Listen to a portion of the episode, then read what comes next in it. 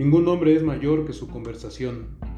Es un dicho popular del que se hace eco una canción de Fernando Delgadillo, que escuché por primera vez anoche en el concierto en vivo en línea que llevó a cabo para celebrar los 22 años de otro extraordinario concierto del que salió un álbum doble que llevó justamente el título de Febrero 13, como la fecha del día de ayer. Cuando estoy frente a papás jóvenes, ya no quiero mencionar a Fernando Delgadillo porque les pregunto si les gusta y parece que les estoy preguntando por Camilo VI.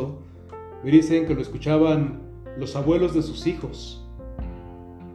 Cuando aún era yo un joven de 25 años, Carlo Mongardi, un misionero javeriano nacido en Italia que nos daba clases de reflexión filosófica sobre Dios, nos invitaba a escuchar las canciones precisamente en clave de Dios, es decir, como si hablaran de Dios, o se las cantáramos a Dios, o como si Dios mismo nos las cantara. Es algo que sigo haciendo. Hace poco el ingeniero Hurtado me hizo caer en la cuenta de que eso y más de Joan Sebastián canta el amor de Dios que lo llevó a encarnarse por nosotros. Cruzaré los montes, los ríos, los valles por irte a encontrar. Salvaría tormentas, ciclones, dragones, sin exagerar. Ni la oveja perdida fue tan amada. Carta a Francia es una de mis canciones favoritas de Fernando Delgadillo, como si nos la cantara a Dios desde su casa, a nosotros, su familia, desde el sitio donde siempre estoy pensando en ti, con mi eterna obstinación, porque nosotros somos la eterna, la eterna obstinación de Dios. Me imagino que nos la dedica cada vez que se repiten las situaciones de dolor y de exclusión como la que vivió el leproso, que salió al encuentro de Jesús a decirle, si quieres, puedes curarme. La pandemia que estamos viviendo nos ayuda a entender la situación de los leprosos de aquella época. Hoy, cuando alguien es diagnosticado positivo, no es echado fuera de la comunidad como antiguamente, pero sí es aislado. En la calle, doctores y personal de enfermería han llegado a ser inhumanamente agredidos por el miedo que suscita la posibilidad de un contagio. Sin embargo, la mayor parte de las exclusiones que vivimos el día de hoy no tienen que ver tanto con las enfermedades cuanto con los prejuicios con las absurdas ideas que nos hacemos frente a quienes son diferentes a nosotros, en cualquier sentido, incluso en cuestiones religiosas. En alguna parroquia en la que estaba de visita, celebraba la Eucaristía y ponía un canto a manera de oración después de la comunión. Había una señora que diariamente se acercaba a preguntarme cómo se llamaba el canto y quién lo cantaba. Un día se acercó a decirme, ese cantante de ayer no es católico, padre. Pensé fulminarla con la mirada y decirle, ¿y? Pero mejor le sonreí y le dije, ¿y? Es entonces que siento que Dios se lamenta y nos canta como delgadillo. No he sabido decir todo lo que pienso en ti, ni he sabido hablar de amor. Creo que en cada familia hay una tía que siempre compara a los sobrinos con sus hijos. La que dice, qué bonita tu playera de los Pumas. Claro que la de mi hijo es original. O qué bonito tu peinado, aunque no te queda como a tu prima. La que siempre minimiza tus logros. Felicidades por tu 10.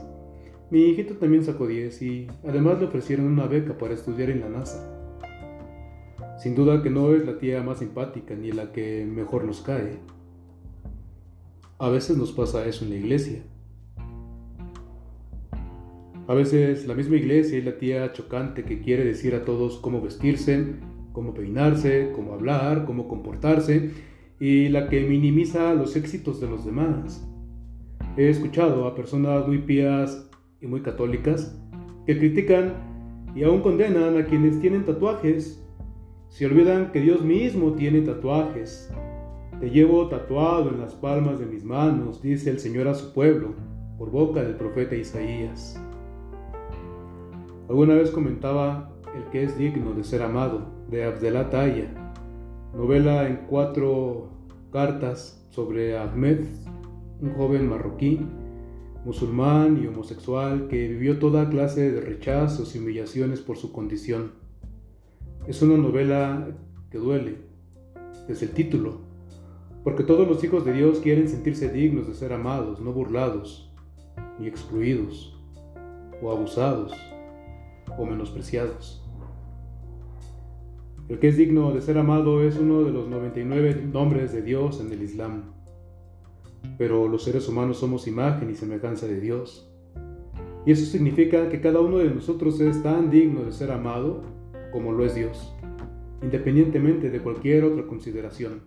Es más, eso significa que solo amamos verdaderamente a Dios en la medida en que somos capaces de amarnos entre nosotros mismos Significa que podemos encontrar a Dios en nosotros mismos, dentro de nosotros mismos, entre nosotros mismos.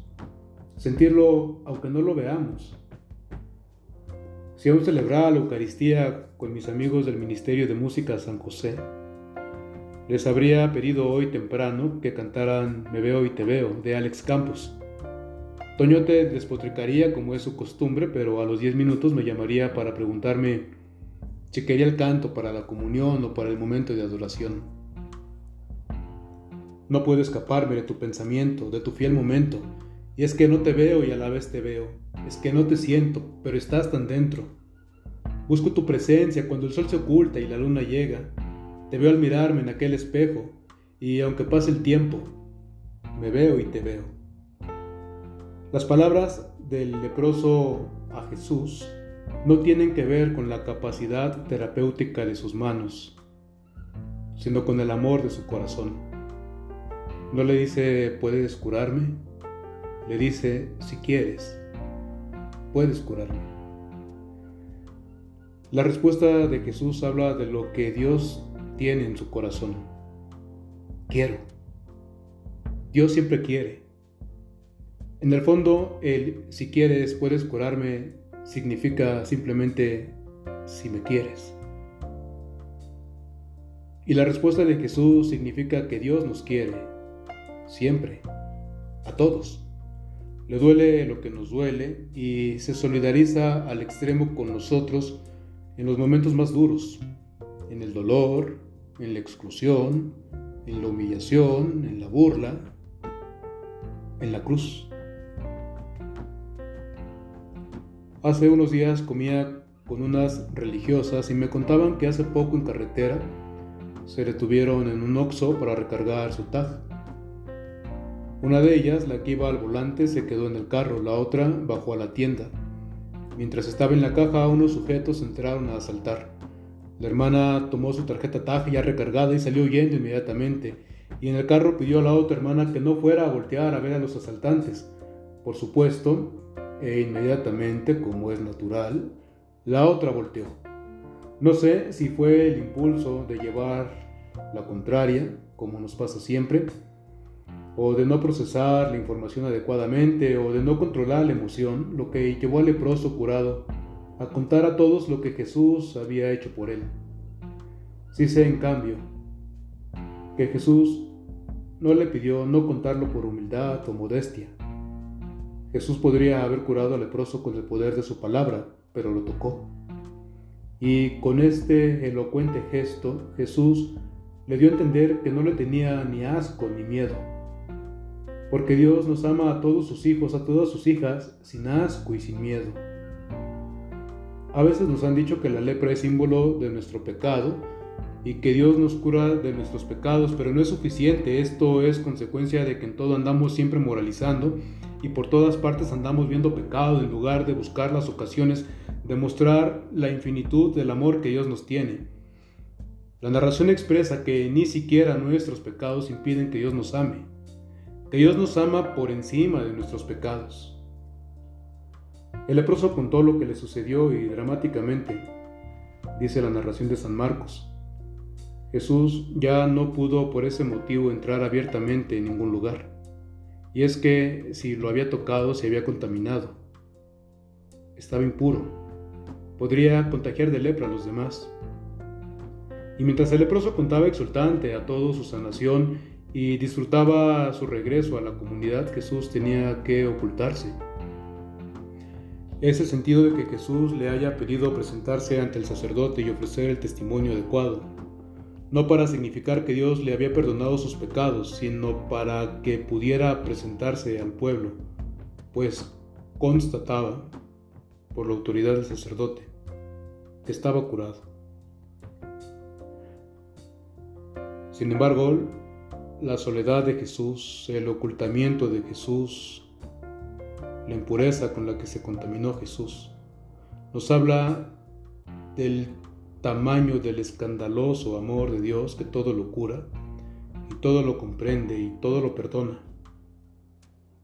Jesús preferirá tomar sobre sí nuestro dolor, nuestras enfermedades, nuestras impurezas y aceptará incluso morir solo y humillado, excluido, ejecutado como un proscrito afuera de la ciudad santa de Jerusalén, antes que dejarnos solos en la cruz.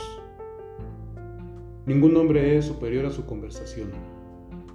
Y en esta conversación con el leproso, en su curación por medio de un tocamiento compasivo y misericordioso, sin asco y sin miedo, Jesús ha mostrado lo infinito y lo tierno del amor de Dios por nosotros. Apenas en la cruz Jesús tendrá una mejor manera de decir el amor.